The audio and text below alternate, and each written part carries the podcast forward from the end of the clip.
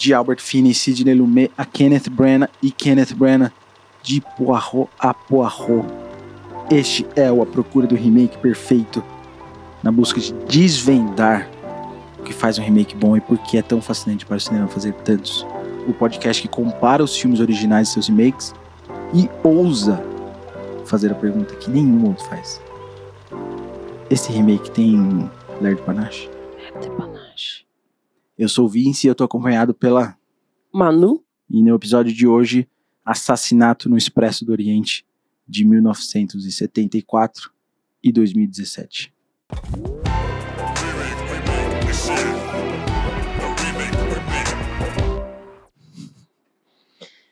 E aí? Esse episódio vai ser tipo ou o melhor ou o nosso pior, porque assim a gente tá meio virado faz a gente filmou no final Quatro, de semana, semanas de tá madrugada, virado. E a gente tava em pré-produção durante a semana inteira. E aí a gente gravou ontem e agora tipo também vai gravar esse, então acho que a gente já tá assim. Boa sorte, quem você que está escutando. E no mínimo acho que vai ter uma energia meio diferente. E mas e aí, Expresso do Oriente. O que que você Quais são os seus primeiros pensamentos, seus primeiros Eu vou já chegar de cara assim. Você acha que ele tem lá de panache? Não. Eu acho que ele tem, Eu acho que ele tenta, assim, ele tenta. fortemente. É. Ele tem Mas, muita não, mas não que nem o, o, o, o Get Get Carter. Porque o Get O Carter Implacável. não sabia o que ele tava fazendo. Tipo, aqui eu sinto que ele tá mais inspirado, pelo menos, mas, mas eu não, não, não sinto nada assim. Eu sinto que é um filme morno. Passou. É. É uma viagem de trem que chegou no destino e você falou. E não tinha nenhumas paisagens bonitas, entendeu? Tipo, acho que eu dormi nas paisagens bonitas, porque eu não vi nenhuma, assim, tipo. Acho que eu dormi no- na viagem inteira. É, É, meio. é, ele é bonitinho, eu gosto de algumas coisas, mas é isso, me parece muito assim. O Kenneth Branagh, ele faz o Poirot e também dirige o filme. Uhum. E aí você sabe eu- aquilo que eu falo, que eu acho que tem casos que é legal você ter, tipo, o diretor atuando também, mas alguns casos que eu falo, mano, por que, que você quer isso? Você não podia ser um ator e produtor e trazer um diretor pra fazer, ou você não podia só dirigir e trazer. Você não achou ninguém que podia fazer o Poirot melhor do que você imagina do que você pode fazer? E aí, às vezes, eu tô vendo o Kenneth Branagh fazendo o Poirot e ele me lembra o Christoph Waltz fazendo um dos personagens dele pros filmes do Tarantino, principalmente o dentista no, Jura? no Django. Nossa, acho que ia ser mais divertido se eu tivesse sentido isso. Ele tem uns coisinhos assim, ele faz, tipo, sabe? E eu fico, mano. Não sei se você tá fazendo uma. Não é imitação, tá ligado? E não é o tempo todo. Uhum. Ele é bem caricato e talvez por ser um pouco caricato, eu acho que me lembra um pouco desse personagem do Christoph Waltz. Sim. Mas. Sei lá, comparando com, com o original, eu acho que do Albert Finney. Que também é caricato, mas ele tem um, Mas, mas eu acho que, e tudo tipo, assim que. A, minha sensação, tipo, eu acho o, o Poirot do de 74 do Albert Finney muito mais legal do que esse. Uhum. Porque eu sinto que esse é caricato, mas parece que ele tá tentando esconder que ele é caricato. E eu sinto que ele o filme inteiro se leva a sério demais, assim, sabe? Então, tipo, pra mim ele virou um cara meio mala, meio pedantão, assim, meio tipo. Mano, a única coi- coisa que tem legal em você é teu bigode, quase, sabe? É. E, e o do Albert Finney, não. Ele, tipo, mano, aquele sim é um. que eu gosto, porque ele é caricato. Mas ele é caricato, tipo, ao extremo. É o bigodinho do, do Dali que dá a voltinha ali. É aquele massa de gel que ele bota no cabelo.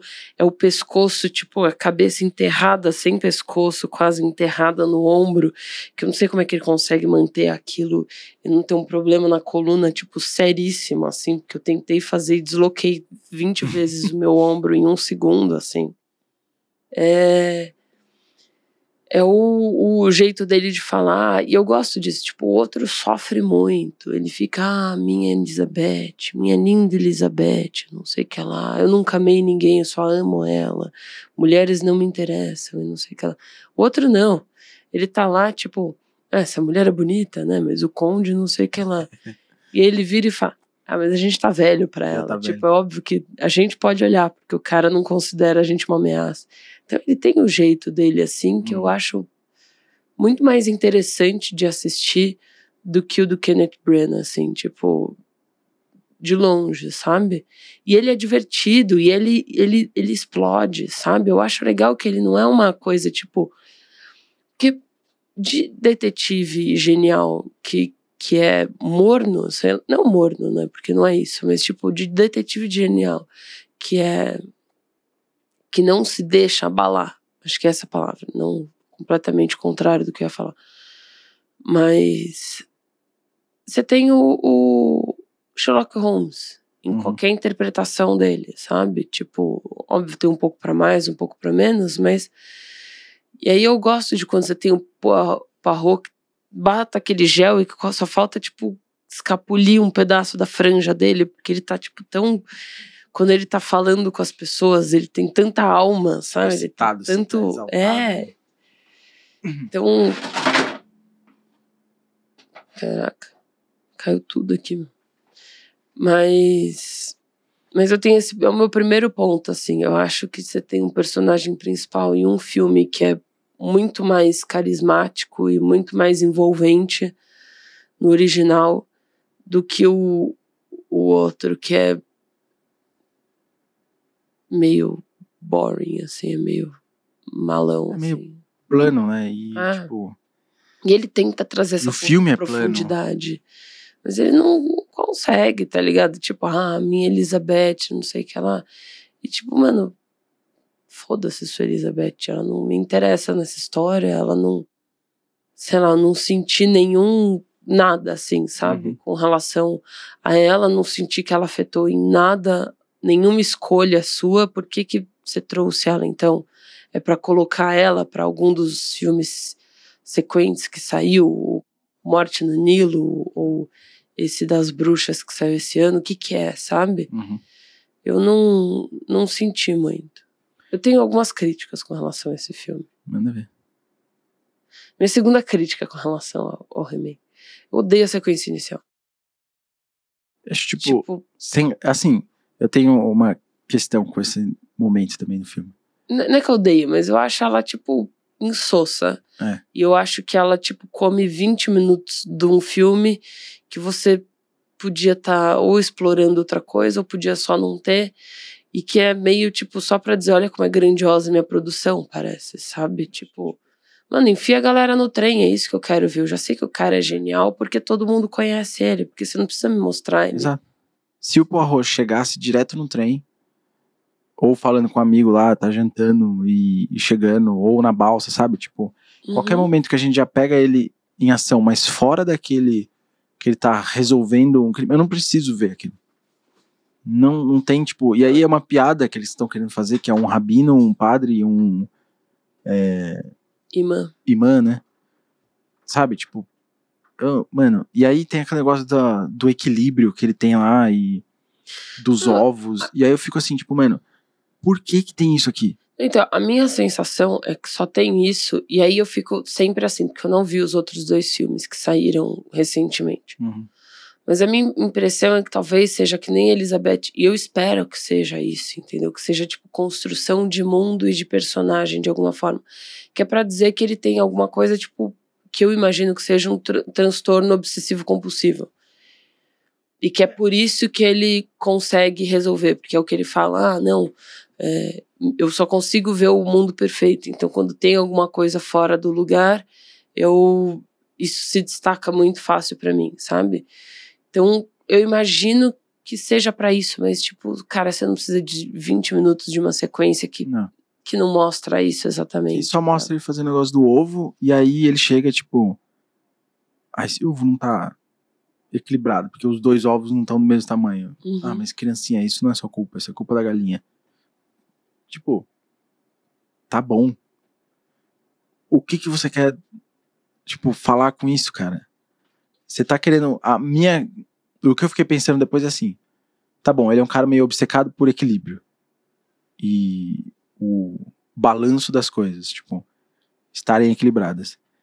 Então, no fim, quando ele deixa a galera sair ilesa do crime, que é tipo, How to Get Away with Murder. Um negócio aqui, assim. Convença É. o, o detetive de que valeu.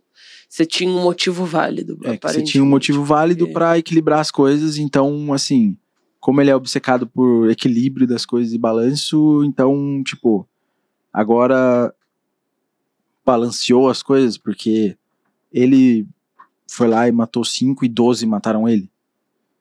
Sabe? Tipo, por que que existe isso? Então, tipo, é, é isso que você falou. Eu acho que eu tiraria, assim, 20 minutos do começo desse filme, que não me informa nada, e, mano, vamos direto pro trem. E que assim, você coloca tudo isso nele, assim, e daí quando você vai ver é, é, no final, você não se convence de que ele deixaria a galera sair assim, sabe? Tipo, não me parece um negócio meio. Sem Exato. contar que tem aquela. A, a- que eu sei que você vai falar, eu vou deixar você falar depois sobre isso, mas tem a Santa Ceia ali, e ele tá de frente, ele é Ah, quem? Ele é da Vinci ou ele é Deus, tá ligado? Quem que quem que é ele como pessoa que tá julgando a Santa Ceia ali, a galera? Tipo, e, e ele ele tipo, eu não sou convencida do final nesse filme. No original eu sou. Porque ele é essa pessoa explosiva e fervorosa e, e apaixonada, sabe? Eu, eu tenho essa sensação. Então eu sinto que ele, ele se deixaria é, acreditar e convencer por esse tipo de coisa e ele mais do que no outro, sabe? Tipo, é. Esse, esse filme. Ele. Eu vou ficar igual a namorada do Tom Hanks no nosso último episódio, que é tipo, eu vou deixar o café nervoso. É, Porque, mano. Assim, se for da, daquele negócio da Santa Ceia, é tipo isso, assim. Eu acho que é isso meio que resume o negócio do Laird Panache, que você comentou um pouco Uhum. do. Ele, ele quer tem. ter, ele tenta ter, mas assim, ele não tem uma personalidade, ele não tem uma autenticidade do que ele tá falando nessa história. Parece, tipo, eu gosto dessa história e, e vou contar ele, sabe? sim. Talvez eu possa fazer melhor do que o Sidney Lumet fez. Mas, assim, eu tenho mais condições agora de fazer uma coisa mais interessante. Porque eu consigo fazer com CGI, eu consigo fazer uma câmera que vai fazendo um plano sequência, um traveling, assim, da, do final do trem até o começo, revelando todos os personagens que vão Sim. aparecendo e tal. E você fica, tipo, você olha aquilo e fala, mano, interessante. Tá bom, aqui tá acontecendo alguma coisa, mas vamos ver se vai continuar. Aí de repente, tipo, tem umas, uns planos de câmera de cima do trem. Mas assim, não de cima do trem, tem ele em cima do trem também. Eu falo, tudo bem, você tá ali em cima e fechou. É, mas Bom, assim, você tem um trem, você precisa fazer trem- alguém de pé em cima do trem, É, né, aparentemente. Tipo, E eu digo assim, mas do teto do trem olhando pra baixo e eu fico tipo um plongé. Por que que essa câmera tá ali? Qual o motivo de tipo você querer mostrar esse personagem conversando dessa maneira? Tem uma hora que ele tá atrás de um vidro e aí o William Dafoe tá dividido em três. uhum. E aí você fala, tipo, é porque ele tem personalidades diferentes? Não, e... ele não E- faz isso só com o William Dafoe, ele faz isso com, tipo, mais gente, sabe? Ele faz isso com a, a mãe da menina lá, a menina que organiza tudo, a, a Michelle Pfeiffer. Uhum. Ele faz isso com uma galera, sabe? Você fica tipo, ah, é pra você, tipo, desconfiar que é um, é pra você desconfiar que é outro. Sendo que, tipo, depois que acabou o filme, eu percebi que eu acho que eu assisti esse filme, eu acho que eu assisti esse filme no cinema com os meus pais. Que meu pai era Uhum. fãzaço de Agatha Christie. Uhum. E eu não lembrava dele, tipo, era assim, tipo, realmente não, não conseguia me lembrar. E eu acho que eu assisti. Tipo, eu não tenho nem certeza de que eu vi. Sim. Mas o filme começou e eu não li o livro também. Tipo, Uhum. eu não sei se é porque tá num coletivo consciente, cole- inconsciente coletivo, É. sabe qual que é. Mas quando o filme começou e ele começou a investigar, eu falei, não, beleza, todo mundo matou. Ok, não tem é isso, assim, ele só, a gente só vai acompanhar ele descobrindo. Mas também não foi uma coisa que, tipo, um acompanhamento que me, me interessou, sabe? Essa coisa, tipo, corrida contra o tempo que eles colocam de, tipo, não, você tem até o trem chegar na próxima estação para você é. descobrir. Isso não me não me pegou também, porque eu, tipo, para mim tava assim, meu. Mas eles colocam okay, isso, tipo, descobri. eles colocam isso porque no original tem isso. E eu acho que no original Sim. é muito mais eficiente quando eles o trem vem, o trem não descarrila, ele só tá travado só tá por causa travado. da neve, né? E aí da outra estação vem um trem lá que tipo perfura a neve uhum. para ele poder sair, né? Sim. E é meio que isso, assim, eles sabem que quando isso chegar, eles vão continuar a viagem e aí agora chegando lá na polícia, eles vão falar o que, que aconteceu. E assim, fala, mano, beleza, eu ele não fica cortando pro negócio chegando toda hora, ele só mostra umas duas, três vezes ele vindo, e quando resolve o caso, eles resolvem isso também, que o, o Perfura-Neve é, foi lá e limpou tudo. Isso meio acontece nos dois, assim, Então, aí sabe? no só remake... eu sinto urgência. Mas no remake, ele acontece, uhum. a galera chega e ele vira e fala, não, sai daqui. Não, ele, a galera, a galera chega, eles mandam todo mundo sair do, do trem, trem, porque descarrilhou, eles precisam voltar para ele poder fazer a santa ceia é. dele. E aí, quando eles querem botar a galera de volta, ele fala: Não, que agora eu tenho a solução e eu vou solucionar aqui fora no frio e não lá dentro no quentinho, é. basicamente. E aí, tipo, sabe? Que tanto faz. Não... Eu gosto do original, como ele se passa inteiramente dentro do trem e te dá uma noção meio claustrofóbica. Ele vai entrando de, tipo, vagão uhum. em vagão e de quarto e sala diferente e aí você entrevista um personagem aqui, depois faz o outro aqui, de um jeito no sofá, o outro vai num um quarto, o outro vai numa sala, o outro, sei lá. Né? E aí você vai mudando, mas tem essa noção meio claustrofóbica de você estar tá preso dentro do trem. E, e de que tá todo. todo mundo muito próximo, né, também. Porque é isso, que nem quando ele tá entrevistando a. Eu não sei o nome de ninguém, cara. Mas a mina que é professora de, de professora de geografia lá, sei lá. No original? No original. A namorada do, do Sean Connery. É, quando, não, quando ele tá falando com ela e o Sean Connery tá fora, tipo, o Sean Connery tá ouvindo as perguntas. É. Ele, ele tá vendo acontecer as coisas, sabe? Ele tá ouvindo as perguntas. E tem essa coisa de que parece que tá todo mundo observando, sei lá, tipo. Sim. Eu sinto que tem muito mais. Eu sinto ele, o Poirot no original, jogando mais com as pessoas e com é, os suspeitos. Uhum. E aí ele faz uma entrevista aqui, ele leva, ele não faz a entrevista no mesmo lugar, porque aí a pessoa X vai pensar alguma coisa, pode entregar algo, sabe? Então ele vai jogando com cada um e culmina naquela cena do Sean Connery que ele coloca de, o Sean Connery pra fora, mas sem tirar ele do vagão. Uhum. E leva a mina pro. a Debenham. Debenham. Pro. pra salinha, né? Uhum. Pro Sean Connery chegar lá e ficar bravo com a situação. Sim. E. e revelar mais coisas. Então, assim, ele tem essa coisa que ele tá usando do que ele pode para tentar desvendar esse mistério aqui. Sim. No remake eu não sinto muito que ele faz isso. É ele meio tipo, sou, cara, eu sou fodão.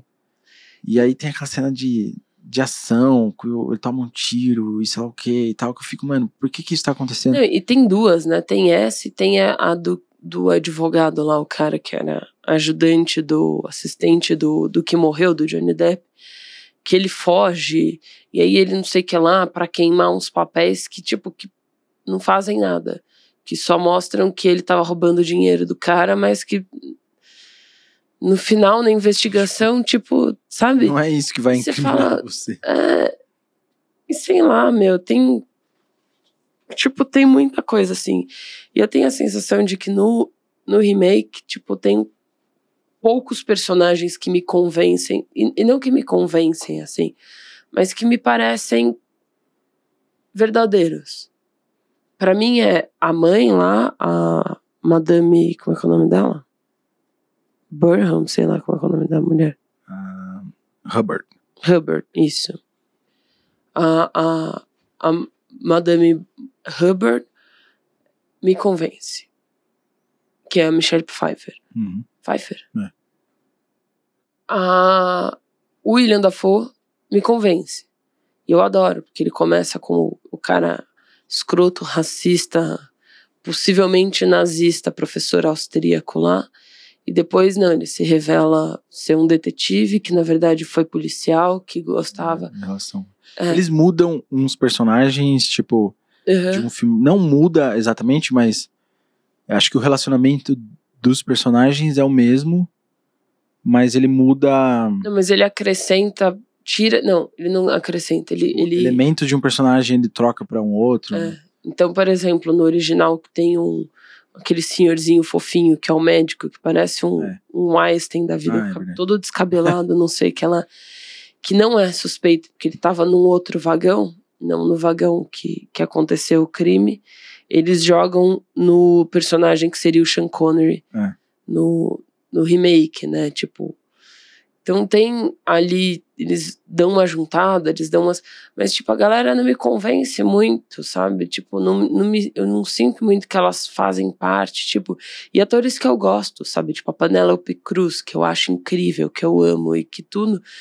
Ela tá ali falando, ai, não, porque Deus que vai escolher, a gente vai cair igual Lúcifer e não sei o que lá. Ah, é, E você fala, é um elenco absurdo. Como nos dois filmes, e eu acho que a ideia do remake é fazer também um elenco absurdo, porque o original foi assim. uhum, Mas você tem o Kenneth Branagh. Eu adoro o Kenneth Branagh. Eu acho ele. Eu, eu gosto dele até em aquele filme com Will Smith, Wild Wild West, que é horrível o filme. Mas eu gosto dele, ele, ele, é ele tem ele tem panache, entendeu? É Tem. isso que eu- isso que me me pega nesse filme. E nesse filme parece o, que não, né? O Kenneth Branagh, ele é muito bom. Mas ele não, mano, não conseguiu, sabe, traduzir isso pro papel, nem pra direção dele. Ficou muito é, plana e simples, né? E quando começou o filme, a primeira coisa que eu fiz foi. É, não, não pode falar. Não, a primeira coisa que eu falei foi: Eba, é o Lockhart, tá ligado? Do, do Harry Potter 2, assim, tipo, Gilderoy Lockhart. E eu fiquei mó tipo, yes, que legal. E daí acabou o filme e eu falei: É, Hum. meio sem sal. Ele. O que eu ia falar era, tipo, é, não é que realmente. ele é plano e sem graça porque ele não faz nada. Porque se for pegar, comparar entre um e outro, o do Sidney Lumet é mais é, simples a direção, parece. Tipo, que ele não tá fazendo nada muito extravagante com câmera e Não. tal. Ele faz um traveling aqui, um ali. Mas, Mas às não vezes você não nada- precisa, né? Exato. Ele convence a dramaticidade do, do problema. Uhum. E a câmera tá em função disso e os planos em função disso, então ele faz toda a mise-en-scène do trem muito bem, sabe? E com o Branagh por ter outras, tipo, possibilidades de fazer uma câmera que vem de baixo e aí o trem tá parado numa ponte e, e aí a câmera vem de baixo e pegando eles. E eu falo, mano, mas por que, sabe? Tipo, por que, que ela tá É. fazendo isso? Qual a necessidade? E que tem umas coisas que tudo. parece que, tipo, sei lá, no começo parou em cima da ponte. Eu falei, nossa, tem uma urgência ainda de, tipo, deles serem resgatados porque a ponte vai cair porque tá pesado em cima da. Não, No, they don't. nada. Tipo, não, não tem nenhuma tensão nesse sentido, assim. E que não precisa ter. Coloca alguns, alguns elementos que fazem parecer que vai ter e que no final você só jogou lá. abandona, né? E, e aí combina tudo nessa cena, que é o. Ele sai ali e faz a Santa Ceia, que eu fico, mano. Qual, ne- por quê? Tipo, o que que você tá querendo, tipo, trazer? Qual que é a representatividade Sabe? da Santa Ceia aqui? É porque tem um traidor no meio de tudo isso? Não tem. É porque tem um suspeito no meio de tudo isso, sabe? Eles falam assim: ah, beleza, então, tipo, Judas é o, o traidor ali, o suspeito, então o, o Da Vinci, quando faz a, a Santa Ceia mais é, famosa lá, aquele. Ah, Todo mundo Santa Ceia conhece. É o último. é, Enfim. a. O, a última ceia, né? Ah, sim. E, e aí, quando eles estão ali naquele momento, tipo. E aí ele faz daquele jeito de, tipo, acho que antes a representação da última ceia até o da Vinci colocava Judas na frente da, da mesa. Uhum, Então ele estava sempre separado de todos eles. uhum. E aí o Da Vinci coloca ele no meio de todos eles. Então você não sabe exatamente quem seria Judas ali. Sim. Não sei se ele quer fazer isso, entendeu? Ele tá colocando ali todo mundo, tipo, parado, aí tem um grupinho separado aqui, um grupinho separado ali e tal, e ele tá de frente olhando isso como se ele, tipo, eu sou o Da Vinci, sabe? Tipo, eu sou o, o mestre que tá pintando essa cena, eu sou o diretor pintando essa, sabe? Tipo, o que que você tá querendo me trazer com isso, cara? Ou é só um, um plano bonito que você achou que devia colocar aqui? Não, e, Então, e assim, assim, eu fico meio, tipo, você não tem. Você quer colocar um significado, mas me é tão forçado, sabe? Que Parece que assim. e é tão forçado eu... que é confuso. É. Que a gente não consegue chegar numa conclusão de, tipo, o que você quis representar com E isso. barato, né? Em, em- em todos os sentidos, porque é isso também. Você coloca numa santa ceia, tipo, e não tem um traidor. Todo mundo é culpado e todo mundo é aliado nesse negócio. É, uma coisa que eu acho interessante do, do filme do, do original e que eu não lembro no remake também é quando ele fala assim, tipo, ah, e- ele tá fazendo toda a explanação no final lá no meio da, do vagão ali de restaurante, né? E ele tá contando tudo. E aí o amigo dele, acho que é o, o Cu- Coop, Bo, Book, O book. Sei lá. E o amigo dele, que é o diretor ali do, do, do Expresso do Oriente, né, do trem, tá lá junto e aí ele tá falando e ele fala, não, porque tem mais uma questão, tipo, vocês não esperavam que eu fosse estar aqui. E aí o amigo dele fala, é, e aí, tipo, vocês foram surpreendidos pela presença dele pra resolver isso e daí, tipo, tiveram que tentar Improvisar. fazer alguma coisa, improvisar pra fazer parecer outra coisa e, e tentar confundir ele, né? E, e a grande questão é que ninguém, vocês não conseguiram se conversar pra combinar uma história todo mundo, tipo, pro, pro, pro Poirot, né? Uhum. E eu acho que isso é interessante também, é uma coisa que, que você percebe nos dois filmes, só que em um filme fica mais claro do que no outro, sabe? Tipo, no outro filme só fica meio estranho, sabe? Nesse filme, acho que até por eles falarem isso, assim, em um você só fica com um feeling meio estranho, você fala, bom, mas como é que eles combinaram isso? E nesse você entende que não, que foi uma surpresa, sabe? Porque eu, sei lá, meu, é meio. E assim, é, E ele, e, ele, e, e, tipo, no, no, no remake também, ele entra, ele quer tirar férias. Ele só quer saber de férias. uhum. Aí ele termina o primeiro caso lá dos 20 primeiros minutos e fala: Não, agora eu vou tirar férias. E aí mandam ele pegar o Expresso do Oriente para ir para Londres para resolver algum outro caso. Aí ele fala: Não, mas eu quero tirar férias. Daí falam: Não, mas você vai fazer isso. Aí ele tá dentro do Expresso do Oriente e aí falam assim: Ah, é, deu, o cara morreu. Aí ele fala: Não, eu quero aproveitar para descansar. Daí ele é convencido: Ah, não, ah, sou, descobrir quem que é. Aí ele chega no ponto final dele lá, ou na metade do caminho, e ele, tipo, foda-se o caso que eu tinha em Londres, porque chegou um mais interessante no Nilo, tá ligado? E tipo. E aí ele só vai embora pro Egito, tipo, e e ele nem chega a tentar fazer alguma coisa. Tipo, ah, não, esse é mais importante, que eu não tenho detalhe nenhum, mas é no Egito que é mais legal do que Uhum. em Londres. Preciso fazer sequência, né, gente? É, Preciso. nem tenta resolver o outro caso. E. é, Eu acho que, tipo, Sei é isso, assim, é muito. Ele faz muita coisa que deixa sem significado, perde o significado Uhum. e, e é assim, aí deixa barato, sabe? Então ele perde um pouco essa personalidade que ele poderia ter.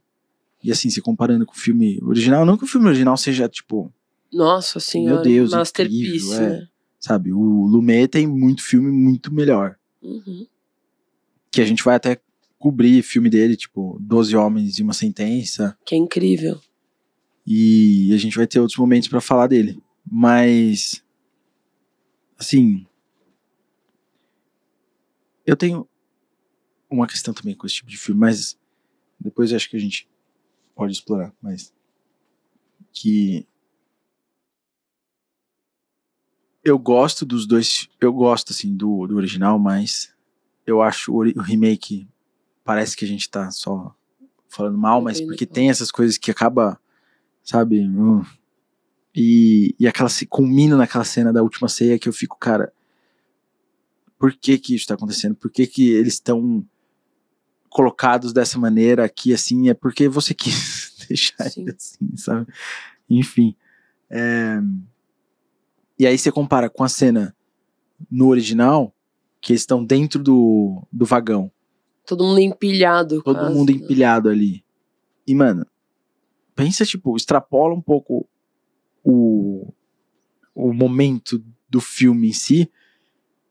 É o, o Albert Finney com um tour de força ali, assim, de. Cara, Sim. ele devia ter o quê? Umas três páginas de monólogo. É, meu, tem uma hora que eu falo, cara, esse cara não é possível que ele ou fez tudo num dia só, ou que ele, tipo, teve voz pra fazer, porque ele tá, tipo, Não, é. a assim, preparação vocal dele é maravilhosa pra ele não zoar a voz. Eu, sei lá, de falar 20 minutos já fico rouca, já fico tem planos garganta tipo, doendo. diferentes, mas não fica fazendo muita, muita Não, coisa diferente, né? Muitos planos. assim. é, não é mirabolante demais, né? E, e aí ele tá ali falando, dando aquela monólogo gigantesco, explicando cada momento que, tipo, se eu tivesse ali, fosse um dos suspeitos, eu ia falar assim, mas não, vai pro final. Me fala quem que é. Uhum. Não Só precisa. pula, você não Só precisa. pula, você não precisa ficar contando toda essa história. Mas, enfim, ele tem toda esse teatricalidade, toda essa panache, que eles até falam no filme que ele É, ele fala panache no filme, eu olhei pro Vince, tipo, E aí, tipo, imagina você colocar Sean Connery, Lauren Bacall, Ingrid Bergman, é, Anthony Perkins, Anthony, o que é que é o Bates. o Norman Bates, e sabe, todo mundo ali assim, parado naquela cena por não sei quantos, uns 10 minutos que ele fica falando o monólogo dele, não sei. Uhum. E assim, estático, sem fazer nada. Eles não estão fazendo nada. Sabe? E só ouvindo o Albert Finney falar e passar. E, e quantas vezes eles tiveram que regravar para fazer plano um pouquinho diferente, um Uhum. plano ali para pegar de um outro lado. E ele ter que fazer o monólogo inteiro. Sabe? E eles terem que ficar. tá? Então, tipo, tem até relato deles falando assim, cara. A gente aceitou fazer esse filme muito porque a gente queria era uma oportunidade de a gente trabalhar junto com atores que a gente nunca tinha Uhum. trabalhado, mas aquela cena foi é, é meio chata, tá ligado? De se fazer porque eles tiveram que ficar tipo estáticos assim e, e segurando a posição e olhando pra ele, e reagindo Uhum. um pouco ao que ele tá fazendo e repetindo essa ação em todos os momentos porque ia ter um plano diferente que eles tinham que estar basicamente fazendo a mesma coisa. Mas apreciando totalmente aquele tour de força do Albert Finney fazendo É, o porque Poirot naquele momento pra Deve entregar ser uma o- coisa de a revelação do maravilhosa de se assistir. aquilo, É. cara. Então, sabe, ao mesmo tempo você tem isso, assim. E ele é. esse momento que é grande. Sim. Ele é pequeno, ele acontece de maneira pequena no filme, mas ele é grande. E ele Porque, tem uma assim, força muito maior, né? É, exato. É uma atuação muito é, maravilhosa que você tá vendo naquele momento. E é tudo isso que você já tinha falado, dele ser mais é, exaltado, assim, e ter uma energia diferente, o acting dele, que ele tá com o pescoço aqui, como ele fala. É, eu adoro que nos dois eles têm, têm essa gag, né, do, do tipo, Dormir com o negócio dormir bigode. o negócio do bigode, mas Protetor de bigode. protetor, mas ele, sabe, tipo, todo o filme se encaminha muito bem para aquele momento, enquanto que no outro, no remake, eu não sinto que essa cena tem a mesma força de revelação. Ele pega, ele faz até aquele negócio, são duas pessoas que sabem o que aconteceu aqui, assim, o seu Deus e Hercule Poirot. E eu falo, mano, hum, tá bom. Mas calma aí, né? tipo. É por isso que eu Ah. falo, tipo, eu, eu não sei se ele tá se colocando na Santa Ceia ali, no lugar do Da Vinci, ou no lugar de Deus que tá observando tudo acontecer, entendeu? Uhum. Tipo, e que sabe tudo, oni, onisciente, onipresente, quase, sabe? É meio. E, e tem uma coisa também que eu gosto do Poirot do original, que ele é engraçado, cara. Tipo, ele tem um humor. Esse não tem, cara. Ele até Eu tenta, tenta ter. É. Mas, mas não tem. A do outro é, é uma coisa natural. Tem piadinhas, sabe? Tem. Ele tem. Sabe, essa coisa dele dormir com duas toquinhas no cabelo dele, sabe? Pra não amassar o gel, sei lá, não amassar o penteado. Eu acho tudo isso muito maravilhoso, sabe? Tipo, como construção de personagem. No outro, você. Acho que ele vai mais para uma construção psicológica que não se reflete tanto no, no físico e que ele acaba perdendo força e que acaba parecendo tá sempre meio meio jogado ali, parecendo que é só tipo para falar, olha como o meu personagem é profundo. Hum. Olha como e que na verdade não acaba surtindo efeito nenhum, porque na trama não tem a menor Sabe, tipo, essa coisa do, do transtorno obsessivo compulsivo que ele mostra no primeiro e que parece que é o que faz ele, ele, ele descobrir o que, que aconteceu na primeira, na primeira cena, sabe? Na primeira solução de caso ali, sequência. Isso não parece voltar em momento nenhum do filme. Tipo, no- na hora que ele tá no trem, na- da hora que ele mede o ovo com dois dedinhos assim, até o final, parece que só volta quando ele olha o outro cara que fala com ele e fala: ah, ajeita sua gravata, por favor. E, sabe, são coisas que meio que se perdem, assim, e É, então por isso que eu falo, mano, isso aí tá pra mostrar que, que nada. que é, o equilíbrio foi. é, chegou aqui, porque o mesmo tem, é o mesmo plot, óbvio, nos dois filmes. Não, os é dois filmes são história. assim, extremamente semelhantes. Eles, eles têm.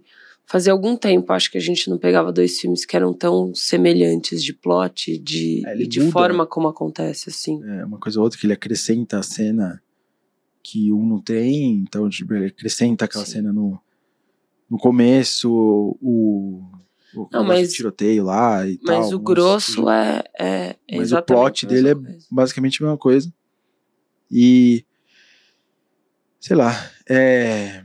Eu acho que ele é tão próximo de plot quanto eram os primeiros que a gente fez, o Assalto à 13 terceira, talvez o Vingador do Futuro. Ele me desanima um pouco pelo fato de. Eu, eu achava. Eu queria que ele fosse bom. Sabe? Uhum. E aí. Eu fiquei meio desanimado no fim que eu falei assim. Hum. Não, tá bom, aconteceu. É, ele é um filme que, assim, eu, eu não sei se. Tipo, eu, eu não curti tanto, sabe? O, o remake, pelo menos. Eu tava assistindo, quando terminou, eu falei, mano, é um filme meio chatinho, assim, sabe? Tipo, eu não senti nem que é um filme que se assiste e fala, não, da hora. Tipo, pelo menos tem alguma coisa, sabe? Eu nem. É, não é um filme que se estivesse passando na TV, eu iria parar pra assistir, sabe? Hum. Eu falo assim, Talvez ah, tá eu até parasse, dependendo do que tivesse de opção, assim, mas. Mas eu não acho que é um filme. Tipo, eu, não- eu sinto que não é nem que nem o, por exemplo, Vingador do Futuro. Uhum. Que a gente falou, cara, não é um filme incrível, mas é um filme legal. É um filme que você tá assistindo e você fala, caralho, eu tô, tô curtindo isso, sabe? Tipo, eu tô me divertindo, o, o remake, né, do Vingador do Futuro. Esse eu não senti isso em nenhum momento, sabe? Eu senti. E quando acabou, eu acho que meu comentário foi tipo que era um filme meio boring, meio entediante, assim, meio É. tipo, é, é, sem nada especial, sem sal, assim. É isso, é uma viagem de trem que você entrou na estação, você dormiu viajando de madrugada e chegou no destino final e falou: ah, E que é muito louco, né? Porque quando a gente vê filme que tem, que acontece dentro de um trem, assim, óbvio que são completamente diferentes. Agora caiu tudo mesmo. Vou deixar essa luz no chão. dificuldades técnicas aqui. Trouxe de volta tudo que eu derrubei. Tá tudo certo. Sou uma pessoa desastrada desde sempre. Uhum. Acontecerá mais vezes. Não, mas. é, não, mas que assim, óbvio que são filmes completamente diferentes uns dos outros, os plots, mas geralmente eu acho que até por você estar você tá preso dentro de um lugar que é tão pequeno e que o máximo que você anda é pra frente ou pra trás, assim, nos vagões. E esse devia ser mais ainda, porque tudo se passa dentro de um vagão, eles nem andam para outros lados, né? Uhum. É um trem curtinho, até parece, né? Geralmente são filmes muito mais estimulantes, assim, e com uma atenção muito maior do que do que um filme desse, sabe? Tipo, do que esse filme, assim. Então você tem o Perfura Neve, que é um filme que eu nem sou tão fã assim, o Vince é Fucking 70 amazing. vezes mais, mas tem coisa acontecendo e a tensão tá Amo, alta. Maravilhoso, masterpiece. Eu gosto da Tilda. pra variar. Mas quando você tem. é, sei lá, tipo, cenas que são em trem, quando você tem, sei lá, tipo, Demon Slayer, que tem o Mugen Train, sabe? Que óbvio, acontece em cima, acontece em outros espaços também. Mas eu acho que são. são porque é isso, você tá. E quando você tá presa num espaço tão pequeno, com a chance de, de ter um assassino, você consegue criar uma tensão maior. Uhum. Que eu acho que assim, que o primeiro filme não faz também. Mas ele não faz. Mas eu não sinto que ele tenta se propor, eu não sinto, porque ele é um filme que eu acho que ele é mais leve, sabe? Apesar de ser um filme de mistério, eu sinto que ele tem uma leveza, eu sinto que ele tem esse humor, sabe? Mais, mais presente e tudo mais. Esse parece que ele tenta se levar a sério demais, ele tenta ser um filme mais sério, mas eu sinto que ele não consegue chegar em lugar nenhum e que ele não consegue nem também criar uma tensão com relação a isso, ele não consegue te enganar, entre aspas, Eu sinto que ele não- acreditar em outra Ele coisa. não sabe exatamente o que ele quer ser. É, ele fica no aí meio do ele caminho. fica no entre meio do caminho, é. Não, não chega em lugar nenhum. Exato. E aí ele, ele quer ser um, um filme meio artístico, com é, referências artísticas, e ele quer ser um filme meio Refinado, né? é, caricato, com coisas, tipo, acontecendo, porque aquela cena no começo é super meio boba, tá ligado? E Aquela e cena ele- no começo é meio tipo cena que você encontraria em filme, tipo Indiana Jones é, da vida, sabe? um Indiana Jones ruim, né? É. E, e assim, ele, ele, tipo, não sabe o que, que ele quer ser, e aí ele não é nada. Eu acho que essa é a melhor definição, porque ele fica no meio do caminho, que ele não. Não é nem aquela coisa que você fala, nossa, que filme horrendo, mas que, assim, tem alguma coisa aqui que você vira e fala, acho que tem alguma coisa que eu consigo captar, mas ele não é um filme bom também, e aí ele fica naquele meio do caminho que eu acho que é um filme que passa, sabe? E acho que é, a- é a pior coisa que você pode ser. É um filme que passou, tá bom. Você não. Daqui dois dias não existe mais, porque você nem lembra, mas você não sabe não tenho nem do fato que se você. Você não tem nem certeza se você já assistiu ele ou não, porque não sei se você logou ele antes no Letterboxd e. É, então, eu preciso dar uma olhada se eu loguei ele. Eu vou fazer isso já, inclusive. Se eu loguei ele ou se eu nunca cheguei nem a logar, mas, tipo. Eu acho que essa é a pior coisa pra um filme, não sei, sabe? É, porque, porque eu acho que uma coisa é você começar a assistir um filme achando que você não assistiu, e em algum momento você fala: Caraca, eu já vi esse filme.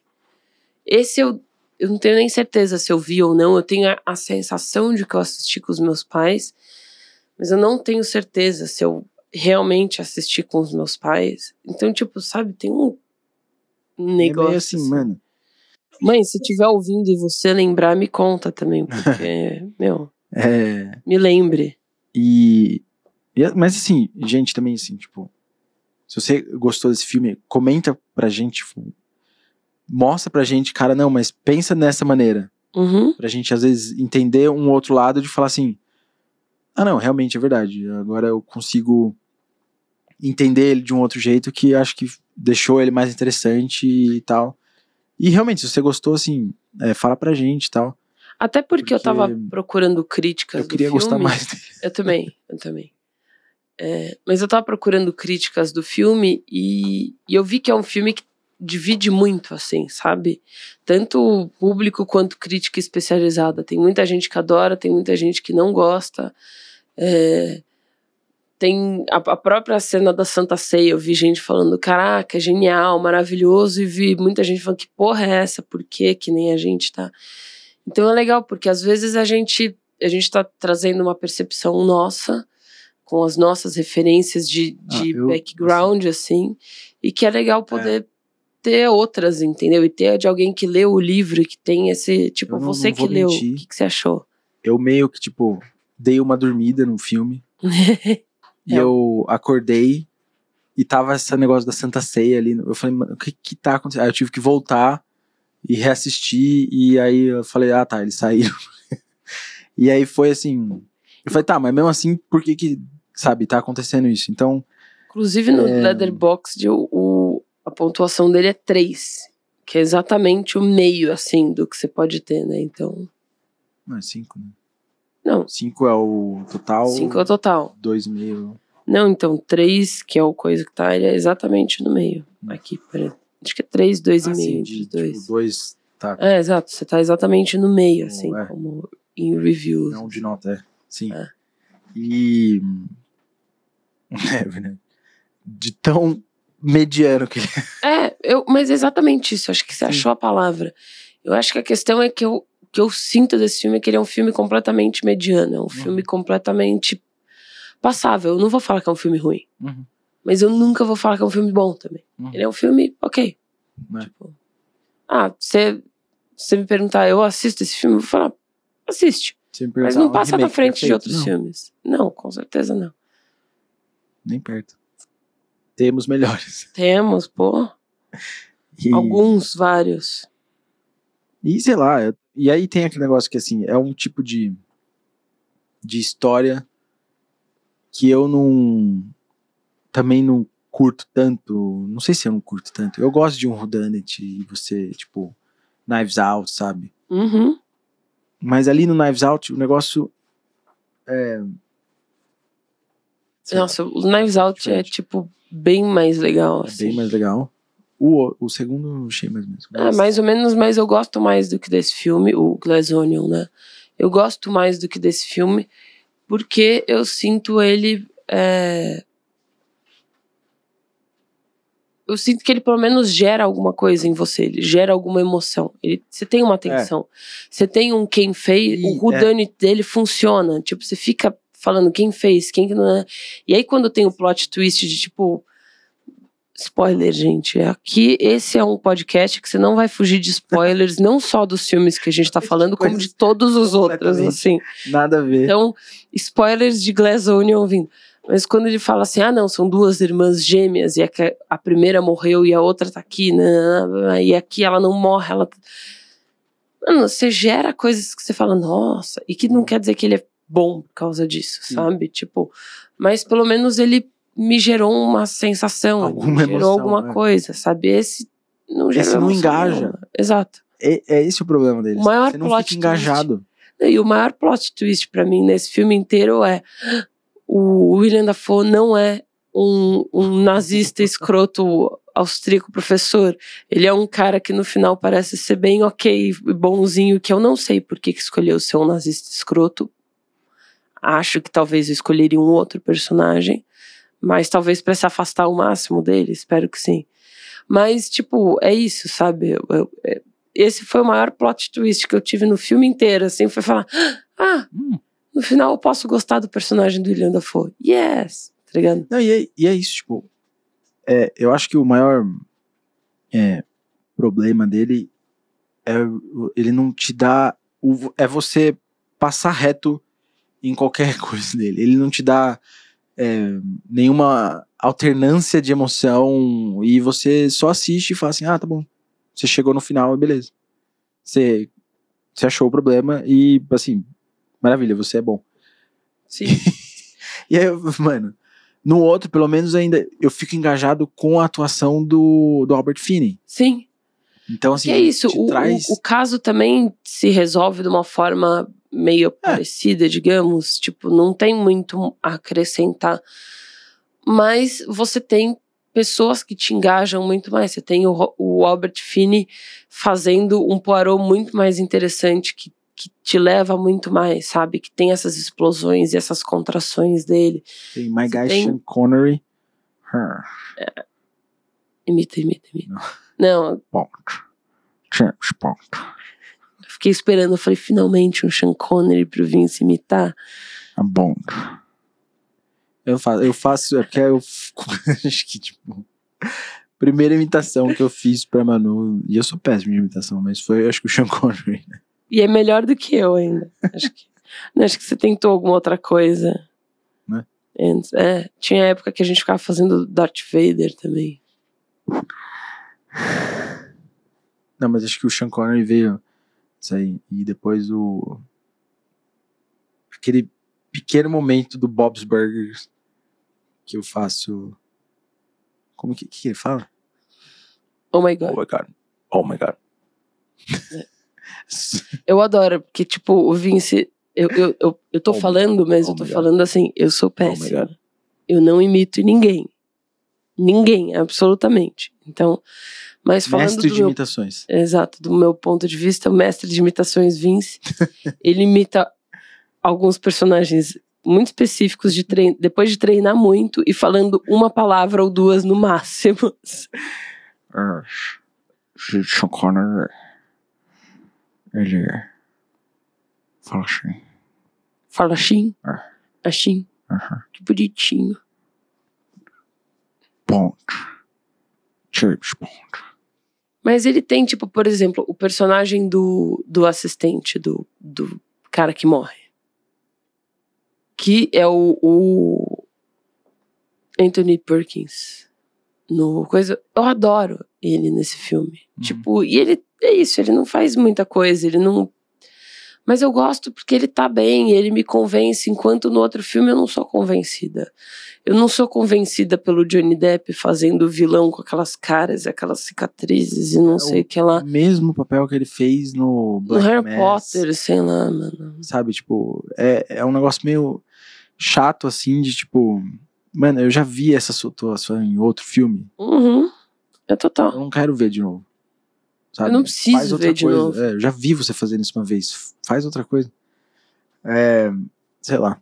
E, e aqui abri meu, meu Letterboxd pra ver se eu tinha. E eu realmente assisti esse filme em algum outro momento da minha vida e eu dei três. Que eu E- acho que deve ser a nota que eu daria hoje, sei lá, talvez dois e meio.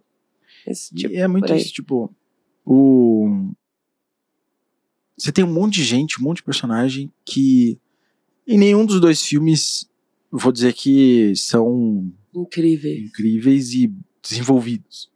Tem um ou outro mais que desenvolve, mas sei lá, talvez por ser mais recente e eu conhecer mais Sim. alguns atores e atrizes, mas sei lá, você coloca a Olivia Colman como assistente da E ela é uma explosão, Criada, mano. né? Essa mulher é incrível. E, e todos os atores, tipo, Não, sua sim. maioria, É. são E atores. aí, só que ela não faz nada. Sabe? E eu falei assim: ah, não, a Olivia Colman tá aqui, né? Vai ter alguma coisa. Nada. Não, parece que é só pra, tipo, levar todo mundo pro, tipo, É. pro cinema, tá ligado? Tipo, independente do que você gosta, você vai pro cinema assistir esse filme porque tem todos os atores. É tipo a Marvel, só que é a Marvel do mistério, entendeu? Tipo, eu vou juntar todos os atores famosos, só que dessa vez é dentro de um trem pra matar um cara. E, e sei lá, eu acho que é, é muito, passa muito por isso, assim. É. E aí eu, é um negócio desse tipo de história que eu falo que assim, eu gosto de um whodunit quando ele é bem feito e tal. Mas eu não.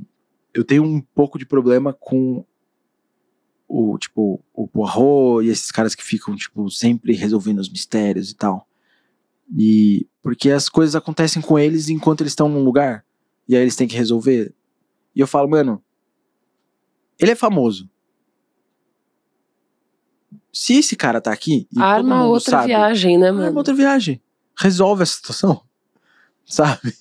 Passa essa assim, viagem, Todo mundo une, sabe. Ele arma outra. passa o negócio inteiro falando o world famous, mundialmente famoso Hercule Poirot Fala, No- Ih, mano, ó, o Poirot tá aqui, vamos não cometer um crime e depois a gente E, e- e pensa o que, que a gente pode fazer. Ah, mas todo mundo já pagou a viagem, tá aqui, assim, fazer. Ah, mas sei lá, vamos tentar depois. A gente. vamos tentar não ser preso todo mundo. Imagina, tipo, É. porque ele vai descobrir quem é, então vamos tentar não ser preso. E, e aí você vamos vai lá. tentar, no... tipo, não deixar todas as nossas coisas é, na cena do crime. Não esquecer literalmente um objeto pessoal de cada pessoa na cena do crime. Não sei se eles estavam fazendo isso pra. Tipo, tirar. Sabe, suspeita de uma pessoa específica. Mas, não gente, sei. vamos combinar aqui, né? A menos que vocês estejam tentando se culpar, vocês não estão fazendo um bom trabalho, cara. Mas é isso. Se tivesse alguém querendo culpar alguém, também não fica claro. E eu acho que não é eu esse acho que o, não. o caso. Mas assim. Não, Até eu acho tanto que não, porque eu acho que todos eles são muito cúmplices. É, e são cúmplices cúmplices por uma razão maior. Não é uma cumplicidade de tipo, a gente fez isso junto e agora a gente. eu e um vou- vai acabar entregando o outro, sabe? Não, é uma cumplicidade. Passamos por um trauma juntos. E assim, aí eu fico, tipo, vendo esse tipo de filme, assim, vendo esse tipo de história, e fico, cara, qual que é essa vontade, essa pulsão freudiana de querer ser pego pelo Poirot, sabe? Tipo, falou, ah, já era, o cara tá aqui, agora eu vou cometer crimes só pra ele poder me pegar, assim. Uhum. Saca? Então, me, me pega um pouco por aqui também, essa É que é uma tipo, coisa que me incomoda. Eu não sei outros filmes, mas nesse me incomoda isso também.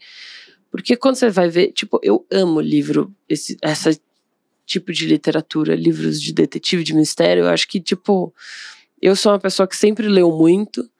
Recentemente não tenho lido quase nada, mas se tem uma coisa que você pode saber, tipo, ter certeza de que eu tô lendo no meu Kindlezinho, são, tipo, todos os livros do Sherlock Holmes que eu já li antes e que às vezes eu paro, volto. Outro dia eu tava lendo O Signo dos Quatro, aí eu tinha começado a ler o, o, o Questão em Vermelho, sei lá, coisa em, em vermelho, Estudo em Vermelho, e aí eu tinha parado os dois fazia um tempo, e daí eu continuei lendo e falei, mano, tá fazendo sentido nenhum, e quando eu terminei eu percebi que, tipo, eu tinha começado o Estudo Vermelho lido metade, terminado no signo dos, sabe? É. Tipo, mas eu adoro, assim. E esse filme, eu não sei, eu vou falar sempre do filme porque eu não li o livro, né? Tipo, eu inclusive acho que meu pai até me deu um box de Ag- Agatha Christie quando eu tinha uns 15 anos, mas eu acho que eu nunca cheguei a ler. Preciso achar, inclusive, e ler, porque eu realmente tenho Eu vontade. acho que no assim, livro é mas- melhor, porque ela deve ter mais Sim. tempo pra desenvolver coisas e, sabe, momentos e personagens que, lendo essa história, deve ser muito melhor do que Uhum. só vendo ela acontecer na tela, Sim. sabe? E Mas essa coisa me. é muito isso, assim. Eu acho que ele não tem uma, uma panache, tipo. E a gente fica sempre falando do Laird Panache, mas. É, ele é aquela. Simulação, sabe? É aquele que não, ele não acrescenta nada no, no original Sim. no entendimento do original. Ele só é uma simulação do que já foi feito. Então, sim. é meio assim, É, ah, beleza. Esse é o então- tipo de filme que me parece que foi feito. O remake, eu acho que não é tanto do, do Kenneth é, ter falado, tipo, ah, eu posso fazer melhor. Esse me dá a sensação de ser uma das duas dos dois pontos. Ou, ah, queremos criar um- uma Marvel, só que é do mistério, tipo, queremos jogar essa coisa aqui e a gente acha que dá certo fazer o sequência de Agatha Christie ou que é tipo, a gente tá pra perder a, o, a licença, tá Então, ligado? Cara, os direitos isso- ali, e vamos fazer, e, e beleza, e vamos aproveitar pra fazer disso uma franquia, Eu não quase, sei. sabe? Porque vai falando aí. Eu vou Uma outra um coisa negócio. que, que me pegou também, que eu tava comentando com você, e que eu acho que me pega com certeza mais no filme de 2017 do que no de, 2000, de 74, porque eu conheço os atores, porque são ato- atores contemporâneos, e os de 74 eu reconheci muito, tipo, sei lá, a Ingrid Bergman e o Anthony Perkins, e o Sean Connery, ok? Principalmente, mas nesse cara começava a entrar gente e aparecer e aparecer, e aparecer. Todos esses atores de nome grande, esses atores. E chegou uma hora que começou a me dar um desespero, porque eu falava assim: como que. Por que, que tem tanta gente? Por que, que tem tanto personagem? Por que, que tem 50 pessoas, tipo, que eu preciso saber quem é? Porque senão você não ia estar tá colocando. Porque não é um filme do Wes Anderson, que você sabe que, que o, o a galera vai aparecer por, tipo, meio segundo e, e, nunca mais vai voltar, e você não precisa se preocupar com quem vai ser essa pessoa. Uhum. Ele tava apresentando que nem um personagem da Marvel, quase, sabe? Tipo, que vai. E que faz parte da história. Mas começava a me dar um desespero nos, tipo. Não vou falar nos 20 primeiros minutos, porque 20 minutos, mas nesses 10 minutos de pessoas entrando no trem, de tipo, caralho, por que, que não, não para de chegar gente que, que eu conheço, sabe? Por que, que vocês vão fazer um, o Dark? é difícil, mas ele tem, sei lá, 10 episódios de 50 minutos. Aqui você quer que eu saiba quem é quem em duas horas? Ele, assim. Foi me dando um, um ataque cardíaco, assim, conforme e, a galera aparecia. É, e, tipo, é da história, porque tem muito personagem tem, na tem. história e é isso, sabe? Então. São é, as 12 pessoas, é tudo bem. complicado também colocar isso só na conta do filme, porque. Não, não, o... exato. Eu, eu entendo e é o que eu tô falando. Eu acho que eu não sinto isso no original porque eu não não estou tão acostumada com, com os atores do original. Sim. Porque eu sei que isso acontece no original também. Uhum. Quando você pega, tipo, você tem, é o que você falou, tem grandíssimos atores. E eu sei que tem 12 personagens, não porque ele quis, mas porque tá no livro, entendeu? Mas. Ela, mas é uma coisa que eu senti. a Agatha Christie, Eu só tô compartilhando que uma foi coisa o que eu único senti. filme que ela viu dela, tipo, uma adaptação de obra dela, que ela gostou em vida. E, e ela fala que, tipo, o Poirot é o, mais ou menos o, é o Albert Finney, sabe? Uhum. E mas eu, o que eu tava querendo ver era tipo o o, o original ele tá na Amazon. Uhum. E aí eu tava achando que ele era da MGM e aí eu fiz uma pesquisinha aqui rapidinho, tipo, porque a Amazon comprou toda o O catálogo. catálogo da MGM, né? Uhum. Ah, MGM e o catálogo dela. E aí. Então, tipo, o original você vai assistir na Amazon, o remake você assiste na Disney, no Star Plus Disney. E então não é nem. Acho que não é nem esse caso, saca? Tipo. Não, a a- Disney pegou o- os direitos dessa obra. E aí eles falaram, acho que é mais no sentido de tipo, vou criar um, um outro Uma outra outra franquia. franquia cinematográfica aqui de mistérios e além das que eu já tenho aqui, assim, eles estão assim. E acho que eles estão vendo que dá certo, né? Porque a gente vem de. A gente teve o- os Sherlock Holmes do, do Guy Ritchie, que eu amo e eu gostaria que tivesse mais, mas naquele estilo de Guy Ritchie, não Guy Ritchie do Aladdin. Mas. Mas que eu adoro. Aí você passa por um Sherlock Holmes de BBC, que deu super certo também. É, Aí você passa por pelo próprio Glass Onion, que traz esse outro personagem, né, que o Daniel Craig faz, não o Glass Onion, mas o, o coisa, que inclusive eu acho que deve ser de depois, né, do Murder on the Orient, É, depois. mas que tá vendo uma onda assim, né, você tem o próprio, o, sei lá, aí filmes que acabou não continuando, pelo menos em Hollywood, né, que é, é Os Homens que Não Lavam as Mulheres, que, nossa, Fincher, se você estiver me ouvindo, que eu sei que você não tá, mas ouça meu apelo. Faça os outros. Não, mas, mas tipo, eu acho que sempre teve e vai continuar tendo apelo um filme de mistério, né? Então, querer jogar Uhum. uma franquia, você entende, assim, mas... E eu entendo que esse seja talvez o livro mais icônico, junto com Morte no, no Nilo, da Agatha Christie, mas talvez o, o filme pra você começar a fazer e tudo mais. E que talvez o remake venha muito por conta disso, sabe? Sim. Mas. E uma outra coisa que eu senti muito, assim, tipo, quando eu tava assistindo o, o remake, né, que a gente assistiu primeiro, eu não conseguia parar de pensar por um momento do filme, e que é isso, eu, tipo, eu entendi o que tava acontecendo antes de, do final, sabe? De, tipo, todo mundo matou e não só uma pessoa.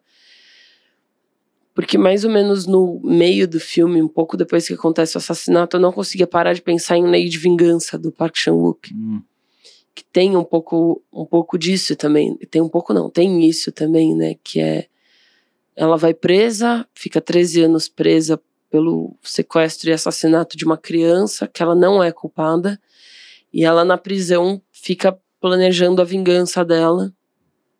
E quando ela sai, ela une algumas pessoas que também tiveram os filhos mortos e, e por esse pedófilo que fez isso com a criança que ela foi culpada, que eu não lembro se era filha dela, o que que era.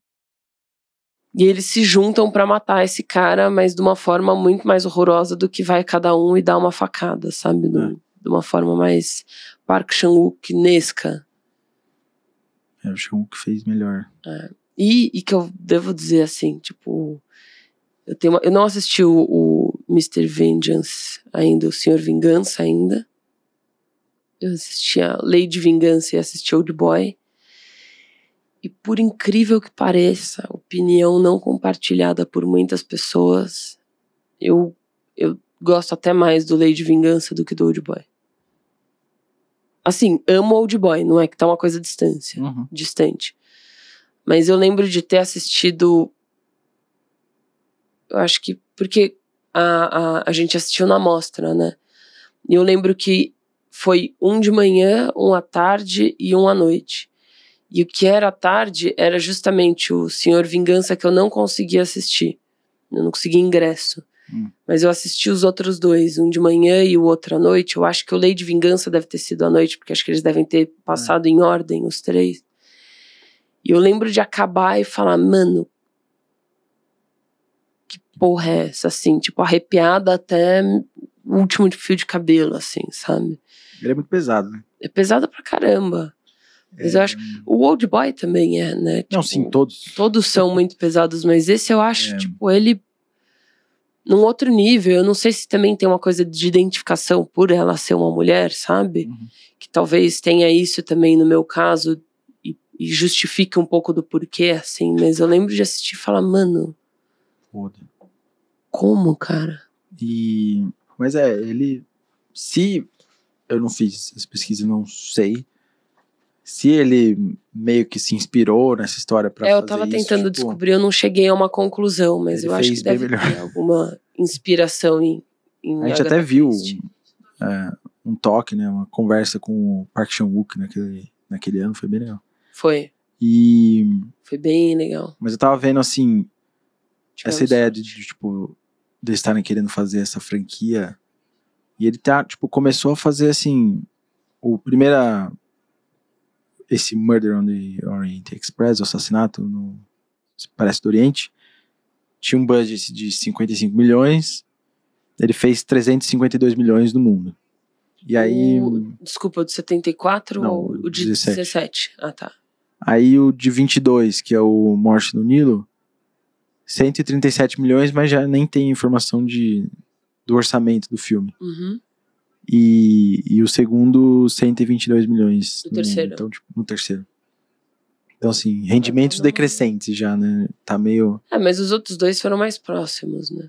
Mas é muito louco, porque o, esse, esse último que lançou, que eu não lembro o nome, alguma coisa das bruxas, Noite de Bruxa, alguma coisa assim, é. em português. Esse eu lembro de ter lançado, porque eu lembro de ter visto e ter ficado tipo, mano, é o, é o da Agatha Christie, isso, mas com bruxa. É, eu fiquei meio, meio confusa, assim, com o trailer, sabe? É. Que eu reconheci que era o, o Poirot, mas eu não eu não tava entendendo muito o que tava acontecendo no trailer. Eu fiquei meio confusa e eu fiquei intrigada, assim. É um filme que eu quero assistir. Isso, A Noite das Bruxas.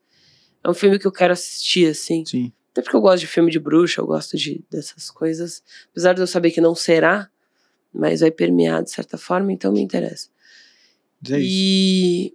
Mas o Morte no Nilo, quando você me falou mais cedo hoje que tinha, eu falei, gente, eu nem lembrava que tinha lançado. E assim, eu não sei se eu não lembrava ou se eu não vi lançar, se eu não sabia que lançou, sabe? Tem a Gal Gadot. Assistirei.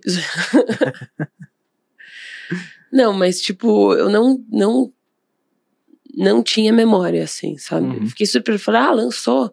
Eu tava até porque eu lembro que terminou o filme e eu falei, não, beleza. Então depois eles estão lançando para ter uma franquia e eles lançaram a, no- a, a Noite das Bruxas. Eu falei, nossa, engraçado, né? Porque eles anunciam Morte no Nilo e eles fizeram Noite de- das Bruxas antes, né? E aí você falou que saiu entre os dois. Eu falei, nossa, então realmente passou mais do que batido por mim aqui. Mas. E. Tem alguma outra coisa que você Não, acho que eu coloquei tudo já. Já falei de. Lei de Vingança. adicionar? Não, eu acho que, que só isso. Assim, a gente meteu um pouco de pau É. no filme, mas, Ah, não, mas não é que ele é um filme ruim, é que ele é um filme ok. Ele é um filme mediano, assim, que você pode assistir se não tiver outra coisa mais interessante e, e tá ok, né? Sim. Que posição você coloca na lista? Boa pergunta. Muito louco, né? Nosso top 10. Co- Que assim, agora vai com ter um certeza filme, não vai. vez que vai ter um filme que vai cair do top 10, hein? Caralho. Não, e que com certeza vai ser o Get Carter, né? O, o Invencível. Vai. Eu não, eu não vejo esse como, como atrás dele. E- mas eu não sei se eu não colocaria ele. É, o Implacável, isso. Invencível. O Implacável. Eu não sei se eu não colocaria ele, tipo, depois do Vingador do Futuro. Porque o Vingador. Por causa disso, porque eu, eu, eu, eu, eu não acho ele um filme ruim, entendeu? Eu não, Uhum. não colocaria ele nos três últimos ali. Mas Mas eu. é um eu pouco isso, assim. Eu acho que se o Vingador do Eu Futuro acho o Vingador do passando Futuro na mais interessante. Eu tô meio, tipo, Eu assisto. passando na TV e aí cheguei ali, eu vejo Colin Farrell, falo, ah, tá, o Vingador do Futuro, mano, eu vou deixar e eu vou provavelmente assistir até o final, E sabe? como remake, eu acho que ele tem mais escolhas Interessantes, interessantes que o... e expressivas do que esse, que Sim. parece que tenta fazer escolhas que no final morrem todas, tipo, morrem na praia, assim, Sim. sabe? Aí, Então eu colocaria ele depois do Vingador do Futuro, é, minha opinião. depois, Embaixo. embaixo do Vingador do Futuro. Em o quê? Sétimo, oitavo? É, é a minha, é o que eu tava pensando também, porque o Implacável, Get Carter, Hum, Foi Muito pra décimo melhor. primeiro já. O Assalto 13 terceira DP também é melhor. Antes só do Quer que mal dizer, casado. esse é melhor, né? Antes só do que mal casado. Eu prefiro esse. Prefiro ainda esse filme. É, E eu, eu prefiro esse ainda com uma distância um pouco. Eu não, não sou muito fã do Antes Só. Até porque eu acho ele. Eu acho ele problemático.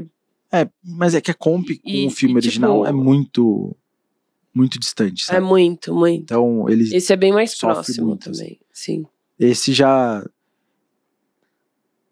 ele é um pouco mais próximo, mas é aquilo que a gente falou, tipo, no original você ainda tem mais Nuances, nuances, mais. coisas que você pode buscar, né? É, é é mais interessante também, né?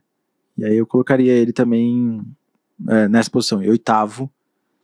E aí Vingador do. Futuro, Pantera Cor-de-Rosa, Fantástica Fábrica, Operação Cupido, Mensagem pra Você, Suspira e Por um Punhado de Dólares ainda reina na primeira posição depois de quantas semanas já? Algumas já, Algumas né? Porque foi semanas. nosso quarto episódio, se a gente tá no décimo primeiro.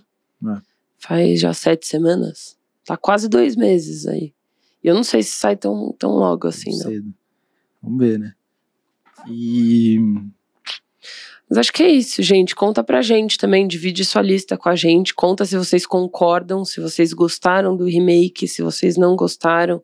Em que lado dessa balança aí que a gente. conta por que, que vocês acham que às vezes um remake é bom, vocês concordam Uhum. tipo, como a gente pensa nisso, sabe? Também é legal a gente trocar umas ideias. Exato, até pra Assim. gente ter opiniões diferentes e, e às vezes an- analisar um outro, um próximo filme com um ponto de vista já mais. Porque é isso, né? A gente traz, quando a gente tá falando aqui, a gente traz as nossas referências, a É. nossa construção. É, é interessante ver as outras pessoas que têm referências mais distantes ou diferentes das nossas. A impressão de vocês. E que leu o livro também, que inspirou, pô, Uhum. A gente tá falando aqui sem conhecimento de causa, É, vezes- não tô nem comparando com o livro, porque não tem o menor Às vezes ele pode ser tipo um filme muito bom como adaptação. É. Apesar de eu ter lido alguns, vários reviews falando que não. Mas pode ser que seja. e a gente não sabe. Mas não estamos avaliando adaptações, estamos avaliando remakes. Mas conta pra gente, manda a tua lista, conta o que vocês acharam do, do filme e do episódio, qual que vocês preferem, se vocês aqui gostam mais do original ou do remake, vocês concordam com os nossos pontos. E deixa aí teu, teu seguir aqui a gente no Instagram, no TikTok, no Spotify. Quai, Spotify, Apple Music, onde você ouve seu, seu, seus podcasts. Se inscreve lá no nosso canal do YouTube, para quem está assistindo a gente por vídeo. E curte aí e compartilha, que é do boca a boca que a gente consegue expandir nossos Vale horizontes. Pô, E é isso. Acho que esse é o É primeiro episódio do ano, em 2024. provavelmente.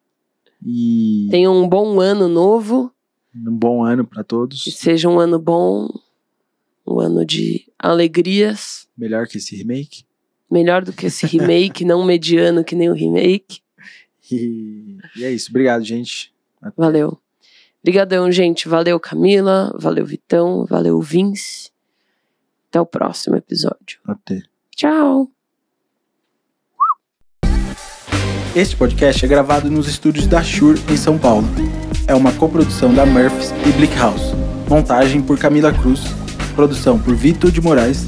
Trilha Data Estelar Studios. Hosts Murphys, Manu Carvalho e Vince Bressan.